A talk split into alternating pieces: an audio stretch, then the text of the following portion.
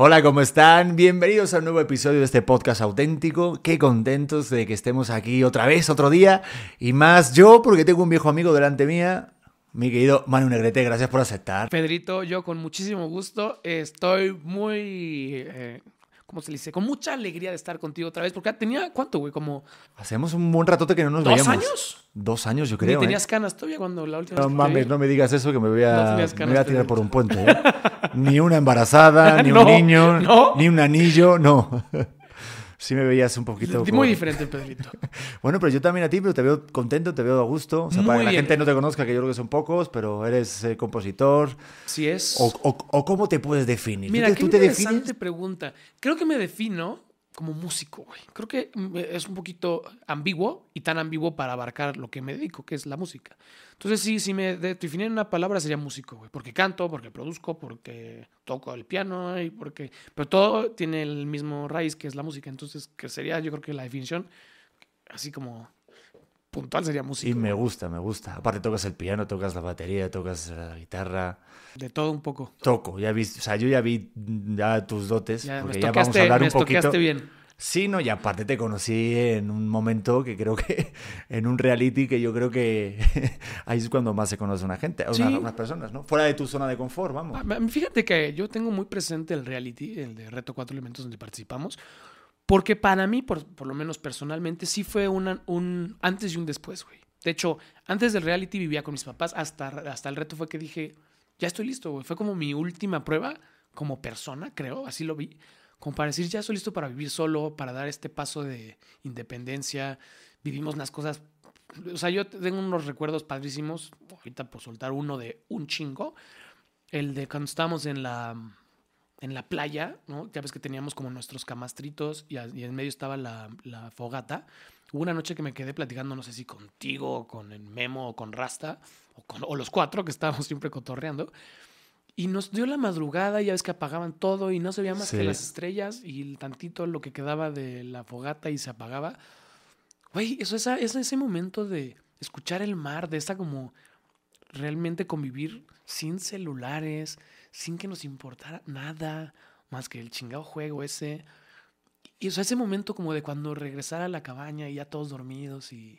Era, era algo muy bonito, güey. O sea, recuerdo más eso que algunas pruebas, ¿sabes? Lo que se vio en tele me lo recuerda, es como, ah, ya no me acordaba de eso.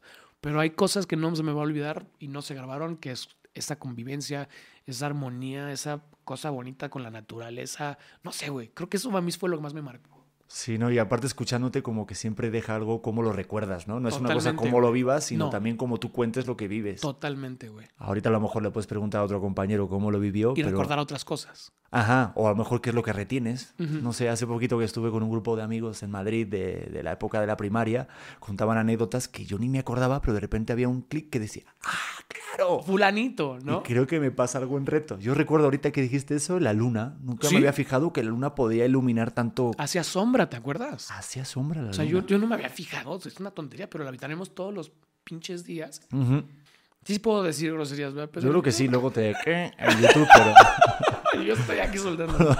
y me acuerdo de voltear al piso y decir, "Chingue, tengo sombra con la luz de la luna. Increíble. Y se veía hermoso. Pero sí, cosas muy bonitas en reto, más de lo que se vio en la tele. Sí, ah, es que yo creo que lo más chingón fuera, fue lo que estaba este, fuera de las cámaras. Sí, la vivencia. A mí, a mí la vivencia del haber vivido en el cenote, despertar en el cenote, dormir así en un colchón horrible.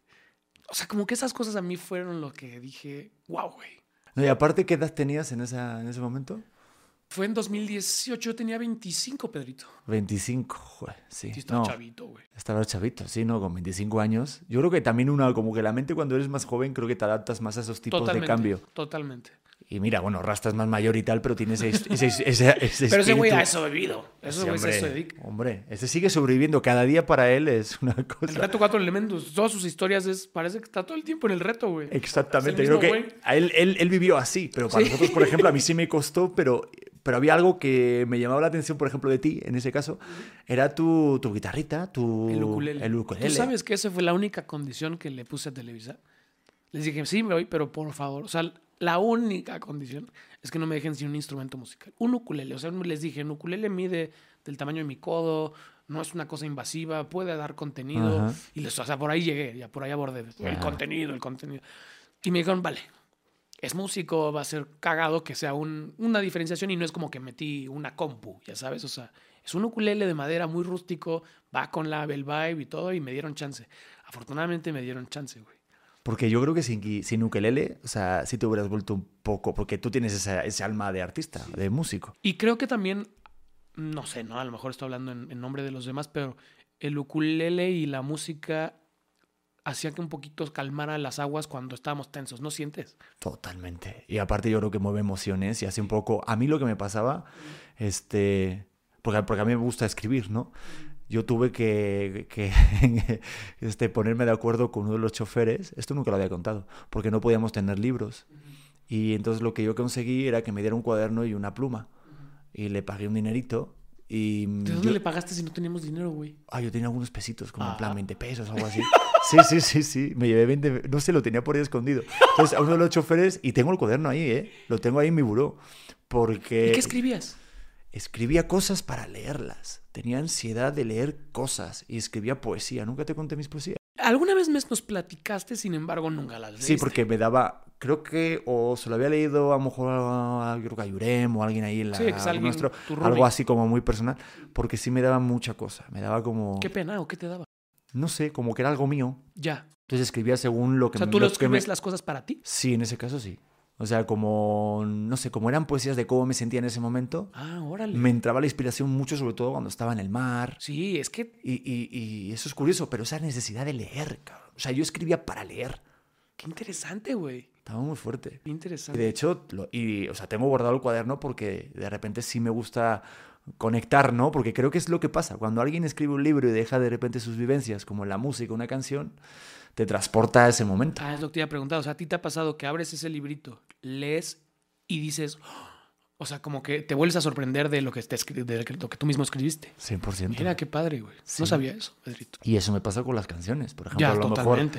este, no sé, tú, no sé si escribes canciones y de repente dices, no sé si lo vuelves a escuchar y dices, ay, ¿cómo Sí. esa estrofa? Sí, no, no, no. O lo que sentiste. Yo tengo, o sea, yo considero, eh, me considero compositor, pero tengo buenas rolas y malas rolas, como creo que todo el mundo, ¿no?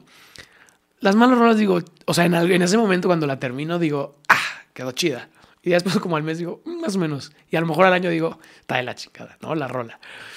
Pero hay rolas que sí digo, ah, quedó muy bien. Y a la cuenta al año la vuelvo a escuchar y digo, mames, sí quedó muy bien. O sea, sí hay canciones que yo digo, están súper bien. Como por ejemplo El amor de mi vida que estamos hablando hace ratito. El amor de mi vida me parece una canción melódica maravillosa y que no te cansa. Y mira que es una canción larga. Sí, sí es canción. Fíjate que la, la historia del amor de mi vida estuvo interesante. Yo, este. Pues es como ese gran amor que tenía por una persona, bueno, que tengo todavía, porque siempre creo que el, el amor de la vida no lo escribí en vano. O sea, en realidad sí voy a siempre amar a esa persona. Pero era este de que estamos, regresamos, nos vemos, nos seguimos amando y pueden pasar dos años y la vuelvo a ver y es como, o sea, no te voy a dejar de amar nunca, pero eh, sin ser posesivo. Es decir, por ejemplo, ya tienes un novio ahorita y, y la sigo amando y la voy a seguir amando y no importa porque la quiero como a mi familia. O sea, no quiero a mamá todo el tiempo conmigo o a mis hermanos o a mis abuelos, ¿sabes? O sea, los quiero bien y es que su felicidad es mi amor. O sea, yo prefiero que esta persona esté muy feliz y que viva su vida plena y la voy a amar así, aunque no esté conmigo, porque la amo con toda mi alma. Entonces, esa canción habla de, de como darme cuenta de que si en esta vida no eres mi amor como de pareja, no hay pex, ¿sabes? O sea, pues te voy a amar y eres el amor de mi vida. Y eso no cambia que después este, pueda casarme o lo que sea, pero es, es ese gran amor que tenemos. O sea, es una historia interesante, interesante. No sabía yo esa historia, Sí. fíjate. Pero lo curioso de esas canciones es que, por ejemplo, lo que pueda también significar para mí al escucharlo. A Claro. mejor, ahorita yo, mi momento de mi vida, o sea, escuchando esa canción puede tener o, o detonar Otro significado. sentimientos diferentes. Por supuesto. Que eso es lo padre de la música. A mí lo que algo que me encanta es que la gente reinterprete mis rolas. Ajá. Hay gente que me, que me ha dicho, me mandan de repente muchos mensajes muy bonitos. De hecho, hay gente que hasta se ha tatuado, o sea, rolas mías, o sea, no la rola entera, pero frases o cositas que digo, órale. Porque haz de cuenta que para esa persona significó algo muy cabrón, ¿no? Y entonces, eh, para esa persona, esa canción significa algo muy puntual de su vida que a lo mejor lo ayudó a salir adelante o que a lo mejor solamente fue como ese momento. Y me han platicado historias bien bonitas, la gente de, con mis canciones como si fuera el soundtrack de ese, de ese pedazo de su vida. Y digo, qué padre, nunca lo pensé yo así, escribiéndolo en mi cama para mi ex chico o lo que sea. Y ya después tiene otro significado que hasta digo, está más padre eso, ¿no? Sí. Que, que la intención original. Es, es bonito eso, me encanta. Ojalá, ojalá de verdad que se pudiera pagar la renta de una casa justo con ese tipo de, de, de, de pago, ¿no? Sí. Digo, emocional, que, que te digan, oye, pues me acabas de cambiar la vida, tal, oye, pling, tanto en tu cuenta. Sí, no. padre. No, no. La, la primera vez que yo, por ejemplo, escuché que cantaban mis canciones en un concierto, sí fue como. O sea, no me la creía. Porque es algo. Tú lo sabes bien. Muy personal, ¿no? Como cualquier tipo de arte, es algo muy, muy, muy deep. Que, que el, por, por ejemplo, a mí me pasaba que las primeras composiciones eran. Me daba pena que las escucharan porque era mi alma expuesta, o sea, desnuda. Entonces era como. Uy, me da penita, o sea, es como de encuerarte, ¿no? Ya después te acostumbras, ya te encueras donde sea, ¿no? Pero creo que las primeras canciones, en mi caso, era como, o sea, las enseño y un poquito como detrás de, pues Sí, eso soy, o sea, claro. eso soy. Y entonces, cuando pasa eso, y luego estás en un escenario cantando y la gente está cantando con una pasión esa canción que eres, que eres, que eres tú, o que fuiste tú en ese momento, o sea, un retrato de ti, es como, no lo puedo creer. O sea, no lo puedo creer que algo que fue tan personal ahorita ya es de todos y les gusta. Porque nada más no es, ah, sí, güey, ¿no? Sino es, me gusta tu canción, la comparto, la canto y es como, no lo puedo creer. O sea, no lo puedo creer. No lo puedo creer. Entonces es algo muy, muy, muy padre. Es, es de las cosas que dentro de, esta, de este mundo de la música que es como una montaña rusa. Creo que no sé si todos los empleos son iguales, los desconozco la neta. Pero en cuestión de la música, hay veces que tienes un chingo de chamba, o sea, muchísimo trabajo y estás. Y de repente. nada, y bueno, pues tú la sabes también. La actuación, supongo que no, no sé si sea lo igual, pero de repente tienes muchos proyectos, de repente. O sea, ahí tienes que romper el cochinito de lo que hayas guardado con los otros proyectos, porque no, no sé qué va a hacer. Entonces, dentro de esta parte de la música, de lo que más eh, a mí me apasiona o de lo que más estoy enamorado de ella es la retribución en el alma. O sea, esta onda de, de irte a la cama y decir, amo, amo mi vida, o sea, amo, amo mi trabajo. O sea, yo que llevo en esta onda desde los 15 años, tengo 28, es decir, 13. Este, ya casi la mitad, en dos años es la mitad de mi vida dedicándome a la música. Órale. Eh, he tenido días bien bonitos donde me voy a la cama casi en lágrimas diciendo, "Ah, para eso vivo, ¿sabes? O sea, qué bonito que me dedico a la música porque no podría hacer otra cosa que me llene tanto como esto, güey. Es que, joder, aparte como que escuchándote hablar, es muy difícil poner palabras de repente a sentimientos, emociones tan, tan, tan profundas, ¿no? Muy difícil. O sea, no puedes definir, puedes decirme está muy padre, pero viéndote No. los ojos cuando dices esas palabras, no sé, o cómo se te puede erizar la piel después Sí. de haber escrito una canción y haber hecho tantas correcciones y Ajá. escuchar eso, justo que la gente se aprenda las canciones, debe ser algo único. Yo escuchando a Alejandro Sanz cómo platicaba justo de eso, o sea, tiene una rola que habla de cuando era pequeño y escribía, igual. Pero contigo, por ejemplo, a ver, para ir como en orden, o sea, tú, tú decías desde los 15, yo estuve leyendo que desde los 13 años ya tocas la guitarra y todo el rollo. Sí, o 15 a nivel profesional, por así decirlo. Sea, Ya Pero- cobrando una lana. Lo que me llamó la atención, digo, para que también platiques qué es, este, aparte de estudiar piano clásico y arreglo orquestal, estudiaste ingeniería de producción musical. Sí. O sea, ¿qué, se estudia ahí? O sea, ¿qué, qué, qué tipo de herramientas te dan para ahora? O sea, porque imagino que, que- que- que también te sirve para ser músico. Sí, o sea, ahí te va. Yo me quería dedicar a la música y no encontraba una carrera que no me encerrara como instrumentista.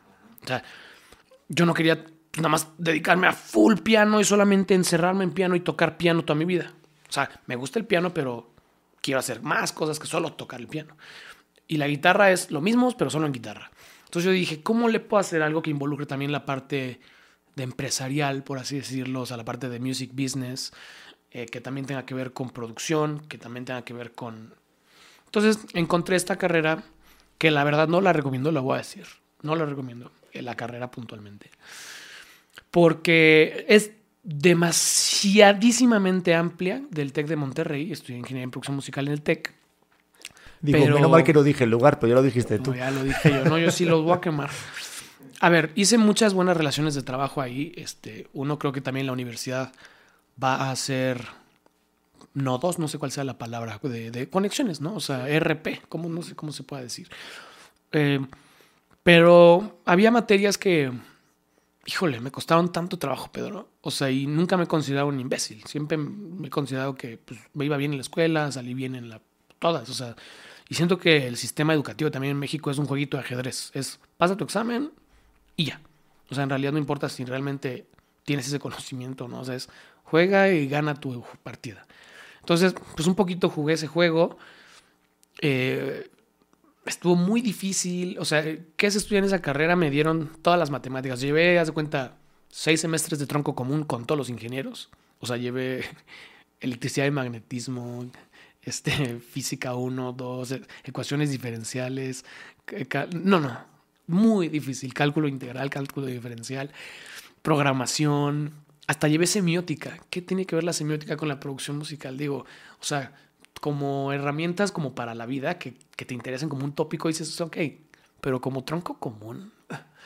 En fin, y luego eh, durante mi estadía también en la, en la escuela, yo trabajaba y yo tenía la, pues, que tenía que trabajar y estudiar al mismo tiempo y era muy difícil pues, llevar ambos, ¿no?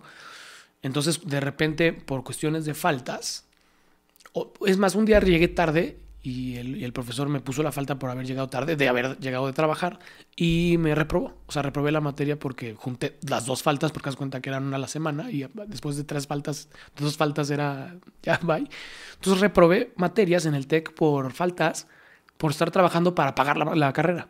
Y yo hablé con el director de carrera y me dijo, pues salte, si no, pues esto, esto no es, es una carrera para que estés trabajando. O sea, entonces como que me metía en el pie y dijo, ya en, la, en este mundo laboral, nunca he sentido la presión que sentí en la escuela y digo, está exagerado. O sea, Es que es, esto lo, lo- lo hablaba con, con Diego Rosarín, como que siento que el sistema educativo está creado de una forma que es un business, o sea, es un, es un realmente es un negocio, que, que no es un negocio, ok, pero si estamos prestando atención a la educación, que es justo donde tenemos que tener como más este, hincapié para crear profesionales con más conocimiento y que les valga y que les, y que les sirva para la vida, llega un momento que estudias cosas que no te tienen nada que ver con tu carrera y que cuando sales de la carrera ya se queda obsoleta y tienes que estudiar un máster y otra cosa y así toda la vida. y nunca termina, ¿sabes? Yo, por ejemplo, aparte las, las materias que daban ya, por ejemplo, de producción musical, yo era ya tan nerd, nerd del tema que yo me había soplado, no sé, por así decir un número, 100 horas de videos de YouTube de producción musical,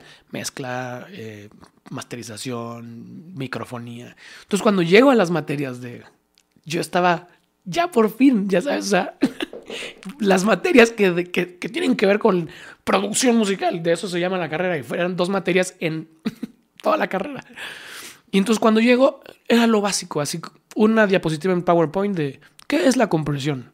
La compresión es, o sea, una definición de Wikipedia que es, no lo puedo creer, y veíamos lo básico, y yo decía, no, o sea, yo ya vi 100 horas de videos de YouTube, ya he visto cómo funciona un compresor, el medio le mueves en el programita, yo quiero ver ya en acción.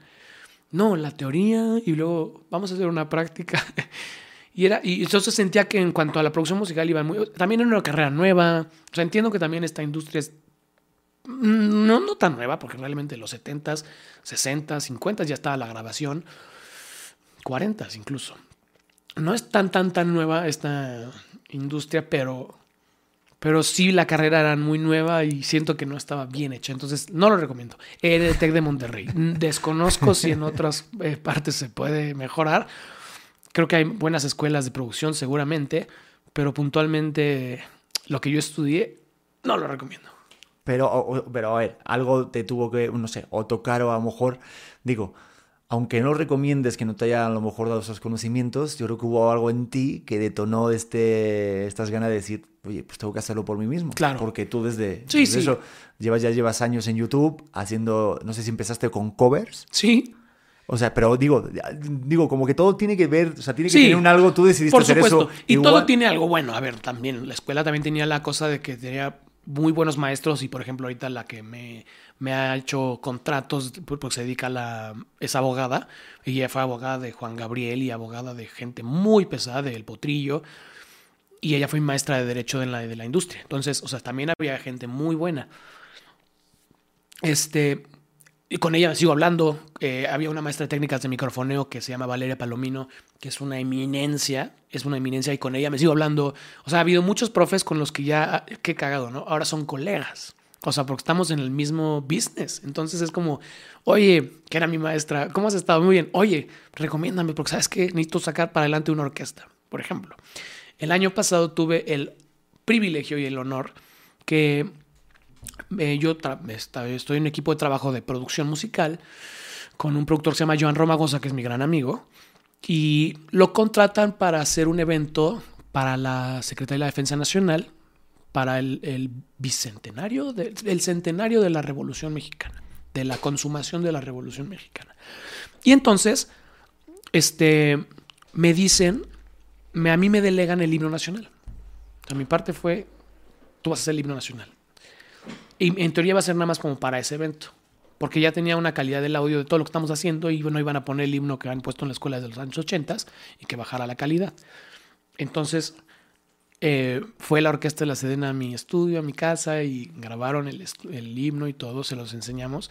Les gustó tanto a los, no sé si fue al secretario de la defensa o al, algún general y dijo, graben todo y que sea el oficial.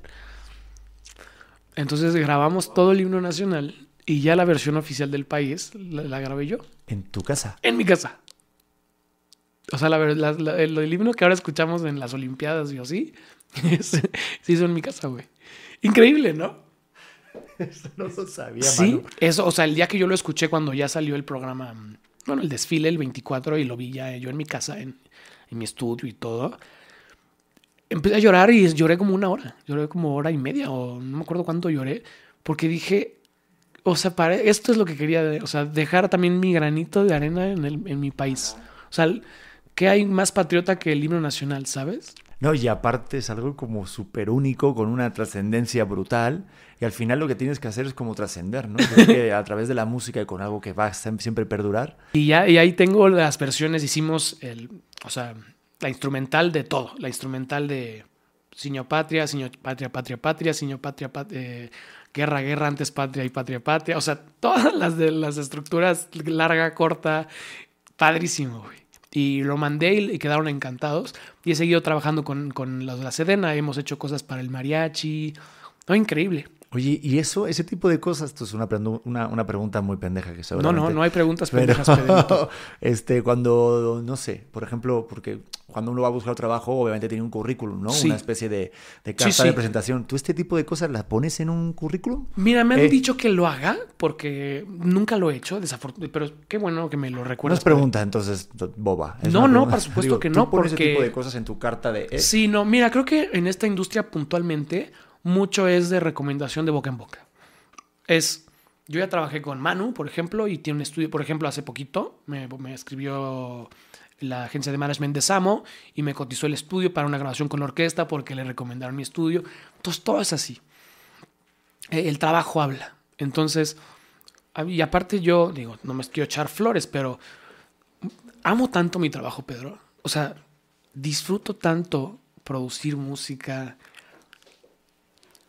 que para mí, o sea, me voy a quemar ya entre, entre toda tu audiencia, pero yo lo haría gratis, Pedro. O sea, si no me pagaran, tomo yo me dedicaría a lo mismo y lo haría todos los días, porque me encanta, o sea, me encanta, güey. Digo, ten cuidado que luego lo dijo Sergio Ramos. No es en cierto, un momento ¿eh? que, que, jugaría gratis en el Real Madrid, vino el PSG, se lo llevó por no sé cuántos millones. Ten cuidado que esto está grabado. Uh, sí, lo voy a subir en un tweet para que se quede en un NFT que la gente lo compre. Cuando Manu Negrete dijo, lo haría gratis. Todo, todo, lo que hago. Toda la música.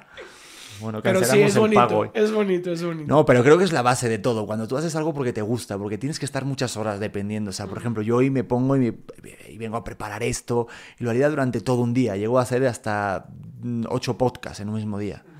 Y me decían, Pedro, ¿no estás cansado? Amo platicar, amo esta retroalimentación, que surjan ideas, la dialéctica, y que aunque te conozca, de repente cosas que seguramente, esto de lo del, lo del himno nacional no lo sabía, o muchas más cosas que, que estuve viendo. O sea, y dices, eso es lo padre, ¿sabes? Dedicarte a algo que te gusta, puedes estar todo el día. Y lo que me imagino en tu caso es también, cuando tienes conversaciones con gente tan interesante, yo creo que te nutre muchísimo. O sea, en todos los sentidos. O sea, en- yo creo que has de conocer cosas nuevas cada entrevista, güey. O sea, cosas que ignorabas y que decías, órale, qué padre, o puntos de vista. Sí. No sé, cosas muy interesantes. Hay, hay algo que ahorita que me estoy leyendo el libro de Por si las voces vuelven, de Algen Martín, que está ahorita de los números uno en... No, el segundo, está por delante Will Smith con su biografía en, en España, pero tiene el número dos de, de ventas. Eh, habla justo de la visión que tenemos, eh, de hecho hay un cuadrito y es bien curioso, pero que, por ejemplo, cuando yo estoy hablando contigo, yo estoy viendo el mundo desde un plano, pero yo, yo no estoy viendo lo que tengo a mi espalda. Entonces tú sí lo estás viendo. Entonces de repente conocer la perspectiva del otro te hace nutrirte mucho más y entrar en juicio de lo que tú dices es la verdad absoluta. Totalmente. Pero creo que eso es la base del diálogo, ¿no? Justo, ¿cuándo fue? Creo que ayer estaba platicando con una amiga. Estábamos produciendo, es una cantante que es espectacular y ya terminamos la grabación y después como una sobremesa, ¿no? Después de la grabación quedas platicando un ratito de qué tal estuvo, cómo te sentiste con la grabación, etcétera. Y llegamos al tema de la comunicación, de las guerras, etcétera, porque estamos, o sea, no sé, ya es que uno desvía ¿no? los temas. Y, y yo pensé, y esa es mi manera de pensar, yo creo que todas las cosas, todos los problemas de parejas, países, eh, trabajos, relaciones, mamá, hijo, esposo, esposa, todas las relaciones se solucionan con comunicación. O sea, si hay un güey que sabe escuchar, o sea, es que hay gente que sabe comunicar, pero no sabe escuchar. O hay gente que no sabe comunicar, pero sabe escuchar. Pero hay gente que sí puede escuchar y comunicar. Pero si la gente, todas las tuviéramos la capacidad de escuchar, ponerte, ser empático y decir, ok, no le está diciendo a lo güey. O sea, realmente está diciendo algo porque en su posición puede ser correcta. Escuchemos. Escuchas. Si escuchas algo que dices, "Mm, eso no me late, debatámoslo, ya sabes. A ver, mira, yo pienso que de lo que dijiste esto está chido, y pero esto, ¿por qué? Yo pienso que esto. Si todo el mundo pudiera comunicarse eficientemente, no habría ningún problema. O sea, porque todo es nada más llegar a un acuerdo y decir, va, lo dejamos ahí. Eh, yo he tenido unas, vamos a decirlo, reuniones nocturnas con eh, alcohol. Joder. Qué bien te quedó. Vamos, que te pegaste una peda que no veas. Eh, no quería decir eso. Pero, este, y con, con amigos que tenemos bien bonito la capacidad de diálogo y, aunque tenemos diferentes puntos de vista, y, hemos llegado a decir, ya, llegamos al mismo, o sea, con temas de religión, con temas de política, que son normalmente el que dicen, no, no hablen porque nunca acabas. Y hemos llegado a decir, sí, ya, llegamos al punto. ¿Ahora de qué hablamos? O sea, de poder decir, o sí, o sea, llegar a un punto medio sin cambiar tu manera de pensar, sin cambiar manera de pensar, pero sí llegar a un, aquí es el punto de equilibrio. Ahí está. Sí.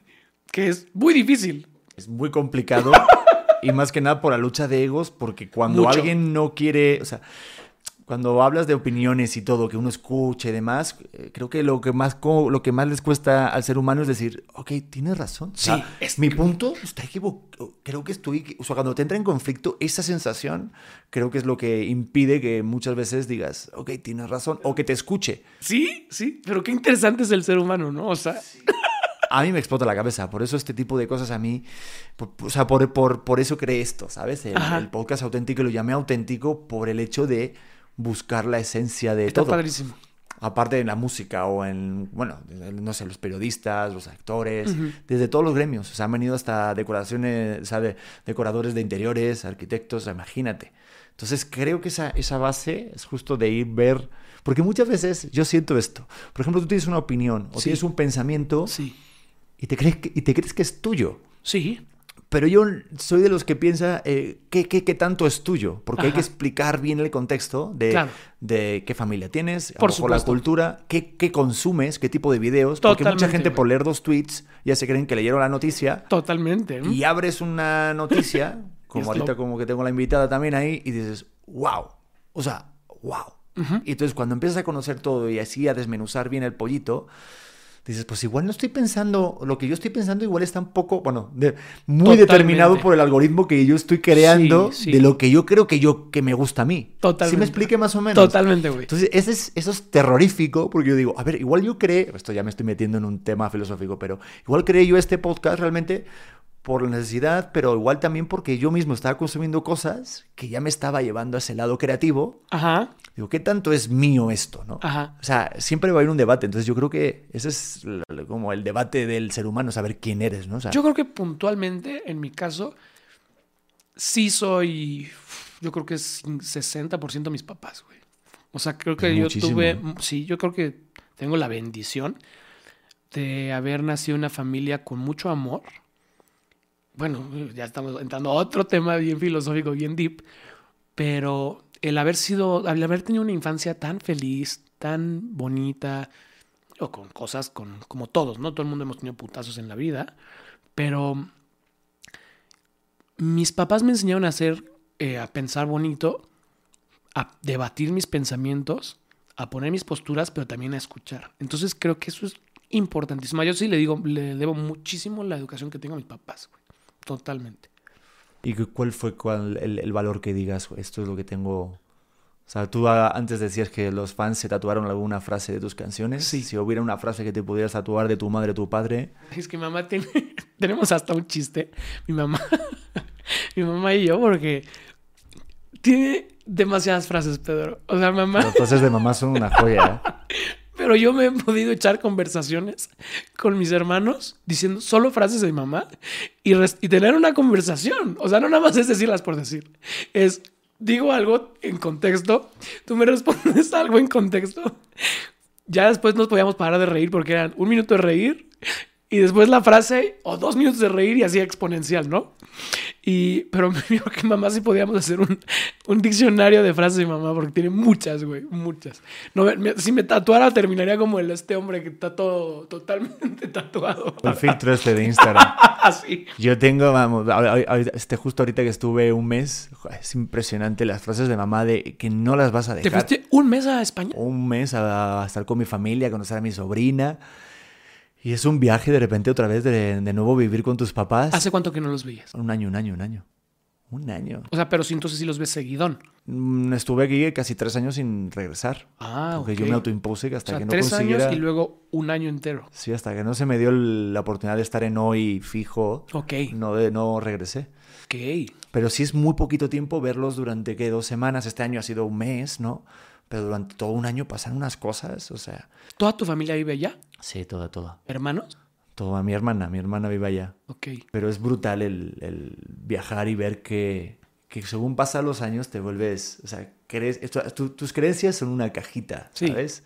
Y no te puedes escapar de ahí y ya uno como, ya con 35 años que tengo, eliges tus batallas de que también ponerle en situaciones, ¿no? A tus padres, porque no los vas a cambiar, ya. No, por supuesto. Y está ¿Qué edad tienen tus papás? 62 y Ah. 60. Entonces, sí, no, pero ya tienen su vida hecha, Sí, su sí. rutina. Entonces, quieras o no, esas frases de mamá están siem- por siempre, güey. A mí me pasó hace poquito con papá. Eh, estaba en Acapulco con él y estábamos en una casita. Yo tenía mi cuartito y fue una estupidez, pero es una que dejé mi chamarra en el suelo, ¿no? Yo, esto fue hace un año. Y yo estaba en mi cama y lo único que estaba en el suelo era mi chamarra. Y entra mi papá como si yo tuviera 14 años. ¿Por qué está tu chamarra en el suelo?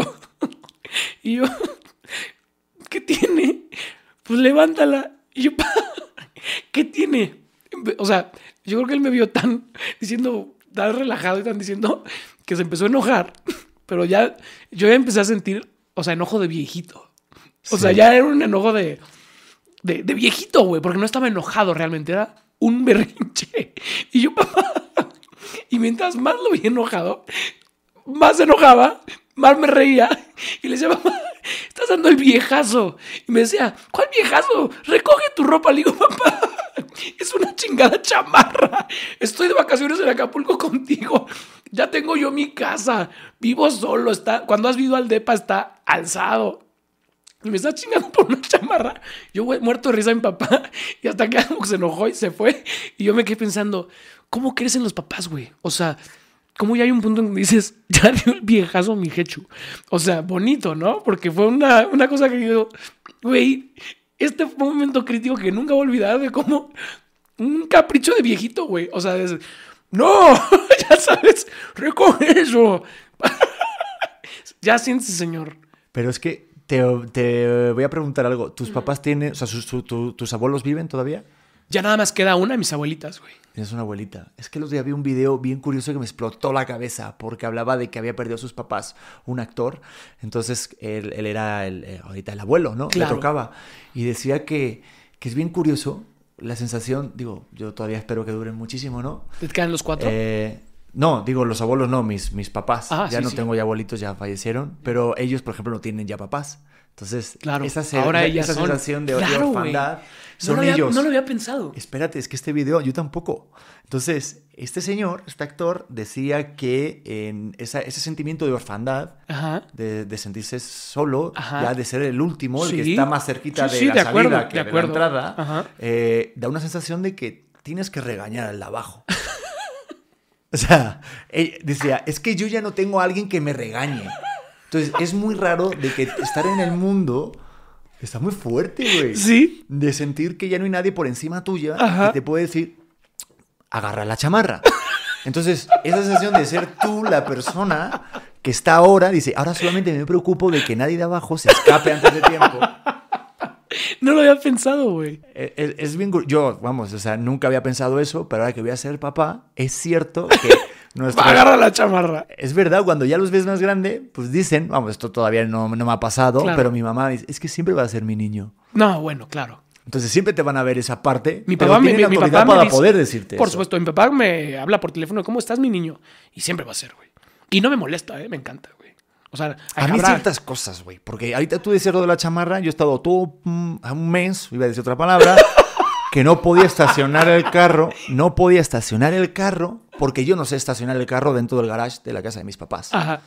Yo llevo, ¿qué? Más de 15 años con la licencia, gracias a Dios no tengo ningún accidente, he Ajá. manejado en varios países del mundo, Ajá. pues yo tenía que llegar a las 11 y tocar el timbre, mamá, que ya llegué, dejo el carro a la puerta y lo estaciona mi madre. Mamá, que yo sé estacionarlo, pero no como a mí me gusta. Es que lo dejas muy a la izquierda y se junta con la madera. Digo, pero, pues dime que lo ponga a la derecha. Te lo juro, güey. Es, Qué cagado, güey. No, pero Sí. es, es cagado, ahora me río, pero al mismo tiempo me desesperaba porque, en ese momento. porque Sí, hacía, claro. un, hacía un frío donde vivíamos allá. Es En tremendo. España es muy frío. Donde viven mis papás es muy frío, eh, o sea, hasta ¿Qué menos, menos un grado, sí, pero ¡Ay, Alcalá de Henares son las afueras. Menos un grado, entonces tú imagínate estar en la puerta esperando No. a que abra el garage. No, y había días que decía, hijo, ya déjalo fuera. O sea, antes de que yo lo destacionara, preferían que lo dejara fuera el carro. Pero es el mismo capricho de viejo, güey. Es- Sí, no, sea, no. Es lo mismo. 100%. Como bien dices, o sea, es como yo ya tengo hecha mi vida, a mí me gusta que aquí esté. O sea, no me lo muevas. O me voy a enojar. Oye, Déjalo pero me aquí. pasa a mí también, ¿eh? Ah, ya te empieza. Ya, ya tengo cositas. güey. Entonces sí empiezas. Ya me lo dijo mi chica. Mi chica es más joven que yo.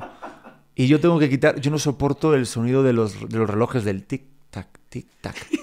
No puedo, güey. Es de viejito. güey. No puedo, no Eso puedo. ya es no, viejito. pero yo creo que. A ver, también un puto sonidito ahí toda la puta ¿Qué noche. tiene, güey? No, pues no sé.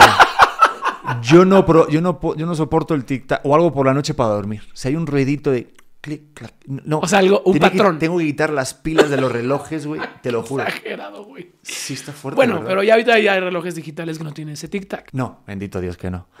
Pero sí tengo cositas de. Es que yo creo que lo vas agarrando Sí. por la esta. Totalmente. A ti, por ejemplo, ahorita te, te, te pasará. Bueno, no sé, yo aquí ya de. Te va a pasar. Hay un video que vi de lo de la música, de las edades, ¿no? Ajá. Entonces, por ejemplo, a ti, no sé, eh, a ti te gusta el rock and roll, te gustan Sí. los Beatles, Sí, tal, yo soy, digamos que me gusta la música vintage. te gusta todo eso. Sí. Pero, pues va a llegar un momento, no sé, que te toque tener un hijo y le digas, vaya mierda estás escuchando. Sí, seguro.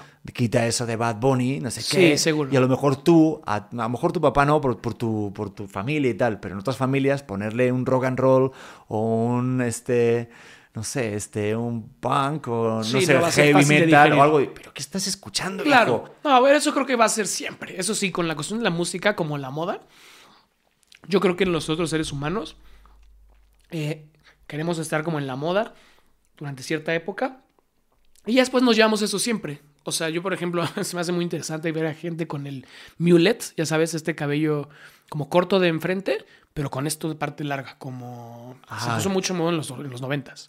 Yo lo tuve así. Güey, bueno, pero hay, hay El pelo señores... rata lo llevamos allá. A pelo rata. Vamos bien, vamos bien.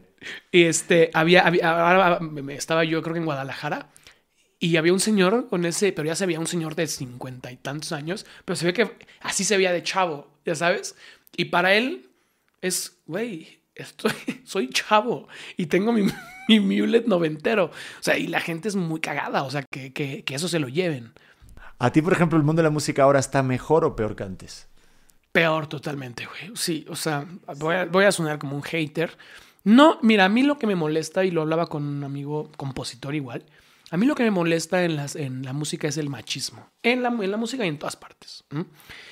Pero eh, la onda de poner como un objeto a la mujer, ¿no? La onda de decir, ella es callada, pero para el sexo atrevida, trae un, un trasfondo duro. ¿Me explico?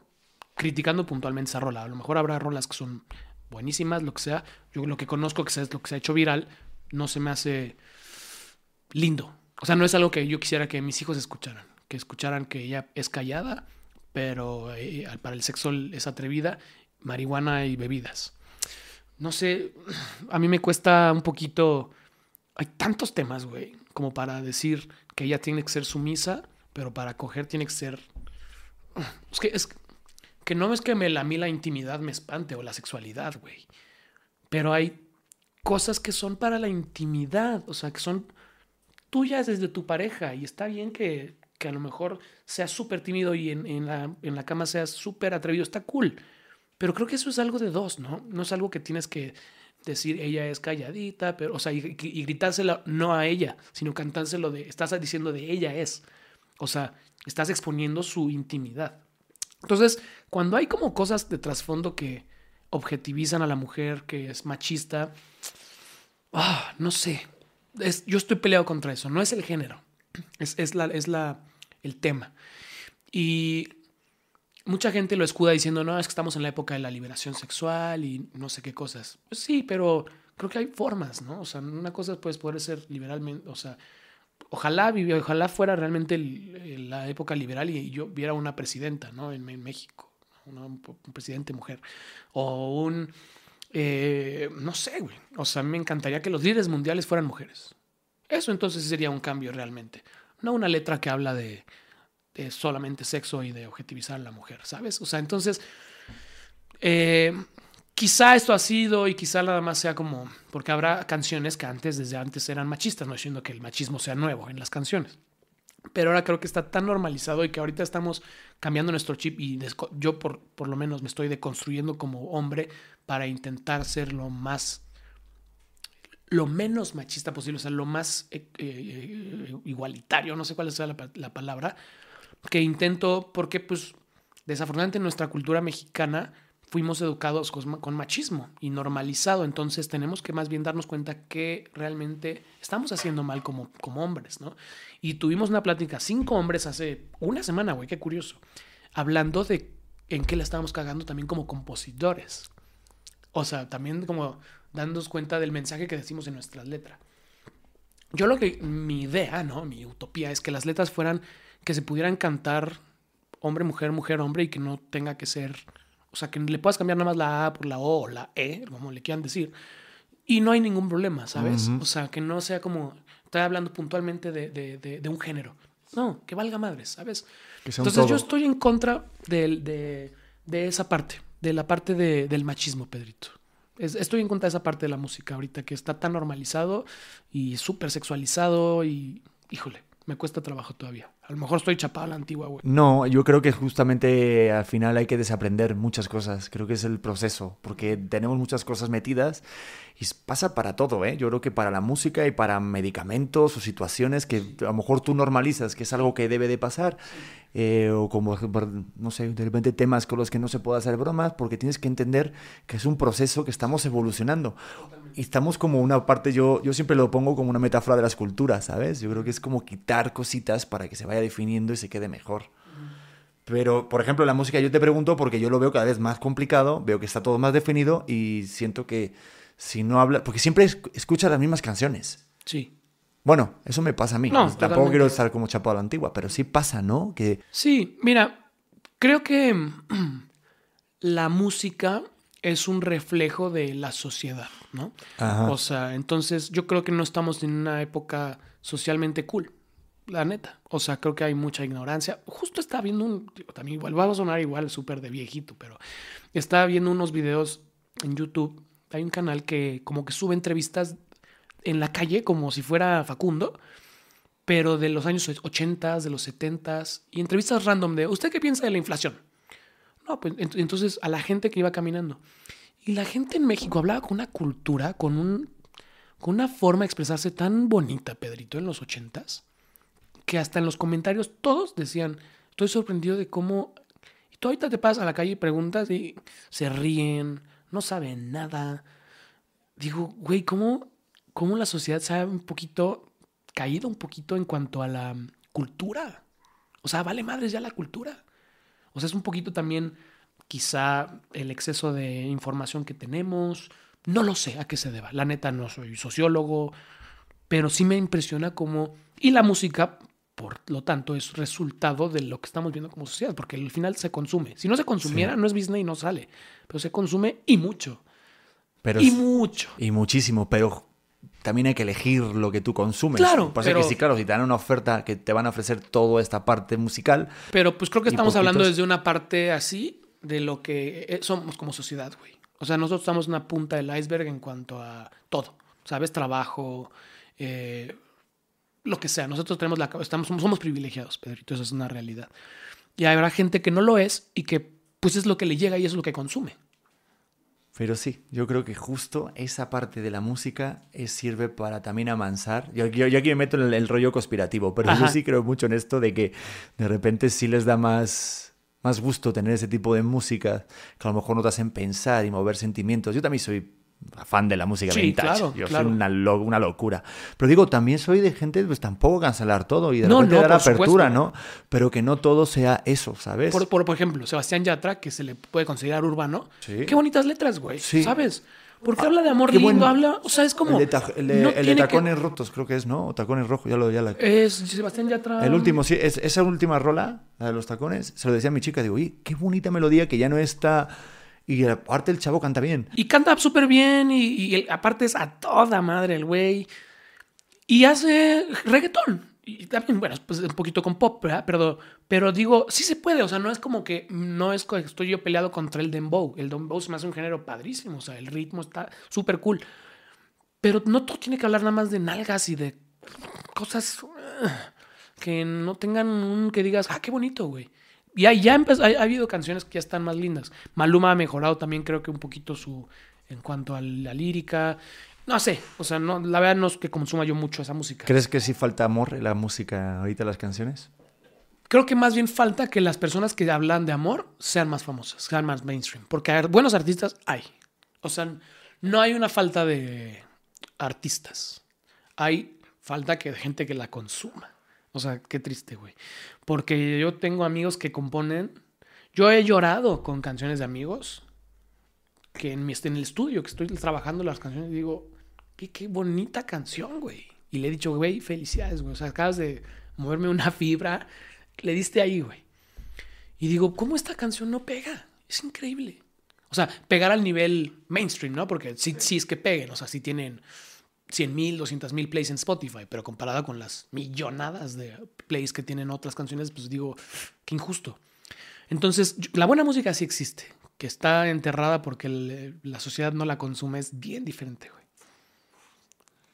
Durísimo. Esa frase es durísima. Pues mira, me quedaría más tiempo hablando contigo, pero pues ya se nos fue el tiempo. Me quedé un Pedrito. poco- yo me quedé mucho más. A la mitad nos quedamos. Sí, la mitad, pero. Otro día lo dejamos, No quiero hacer esperar No a te él, pero. preocupes, no te eh, preocupes. Sí, porque vamos con media hora. Sí, no te preocupes. Pero gracias por venir, mano. Hay que platicar más. Estuvo padrísimo, sí. Hay que estar más tiempo. Sí, lo bueno es que, es que, es que contigo se platica muy, muy bien, la verdad. Es a gusto. Sí.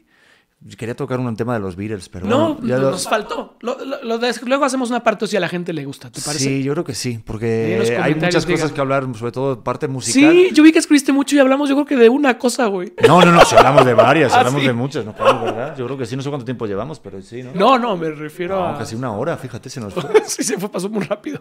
Manu Negrete, Es gracias también por estar platicas aquí. bonito, Pedrito. No, Sí. muchas gracias a ti por invitarme y ojalá que a la gente le hayas hecho, se les haya hecho ameno esta Sí. plática de El sobremesa. mejor comentario que me hicieron en uno de los, comen- de los videos fue, qué rica plática. Sí, güey. Me puse un cafecito y se me pasó volando. Pues eso es lo que al final pretendemos. Así es. Manu, muchas gracias por invitarme, querido amigo. Que te Muy sigan en tu todas tus redes. tu proyecto. Ay, muchas gracias. Manu-negrete en todas partes y pues ahí estamos escuchando mis tonterías en redes sociales. Gracias, Manu. Joder. A ti, Pedro. Nada, a ustedes gracias y nos vemos en el siguiente episodio de este podcast auténtico, su podcast. Va, bye.